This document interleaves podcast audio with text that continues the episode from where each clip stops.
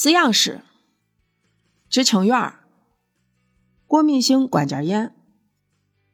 村西四福园东边儿是个饲养室，俺爸当过饲养员，俺爸还当过队长。当饲养员的时候，我去过那儿，给牛马吃的是豆子，牛马咀嚼的声音很好听。饲养室里面臭烘烘的。俺爸把炕烧的很热。饲养室院子里头有一口井，井旁边有个大水缸。我们那个时候学习一个英雄少年叫赖宁的还是啥，被坏人塞到水缸里淹死了。我就想，我会不会叫人淹死？那儿也有个水缸，这也有集体财产。村西最西头马路边南边是知青院那些人住两排房子里，没有多少印象。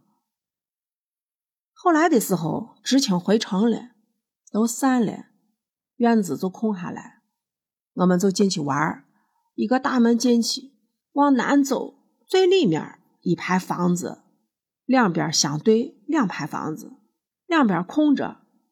后边的房子后来成了村里的卫生室，卫生室原来在部子里头。搬过来，地方大。村里大夫是两个人，一个叫岁年，是俺同学小俊的爸爸；一个叫巨奎，是个个子高、白衬衣、雪白的男人。他们都是村里的能行人，跟商店里头两个售货员一样。我们那个时候都要出麻疹，出来以后就要待到家里边，不准出门，不能见光。不能见风的，待一个月，而且麻疹传染呢。谁要得了麻疹，给老师捎个话，就不用去学校了。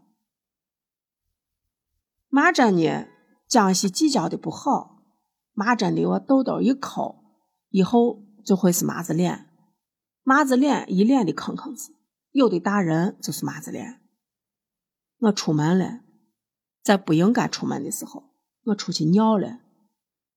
不能出门而出门了的结果就是，我的手和脚都不管用了，捏不住东西，腿也软了，不会走路了。俺妈李兴贤就说我装呢，俺爸说看着不像，他把我背到巨奎那儿，巨奎一看说，呀，没见过这病，这娃弯成这样子了，胳膊腿都没劲儿。他给我手里塞了一根钢笔，钢笔掉在地上。我没有抓握能力，巨奎断言说：“哎呀，我看你这娃是不成了，你赶紧把娃往县医院转，让人家看一下。”到了县医院，县医院也说没见过这病，说看是不是中毒了，赶紧往儿童医院翻乱。我又被俺爸索气，背到西安儿童医院。儿童医院一天看病看不完，得住一天。我们住在医院对面的一个老楼里头，一个旅店里面。二楼得爬着进去，大通铺。俺爸把我塞进去，把钱藏到鞋里头，压到头底下。第二天，儿童医院几个大夫一会诊，说开上青霉素，打几天就好了。这是过敏性关节炎，招风了，贼风入体。这是我头一回到西安，我那个时候在俺爸背上，软塌塌的，跟面条一样。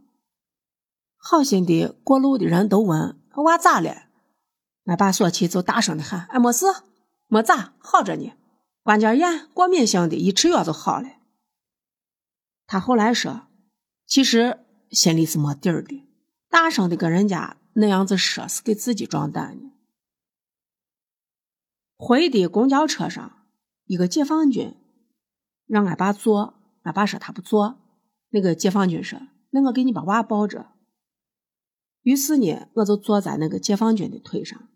我看见穿军装的解放军叔叔，指甲里面是黑的。解放军指甲咋能是黑的呢？我没想通。到底是大医院医生见的病多，几天的针跟药。哈气，我又活蹦乱跳了。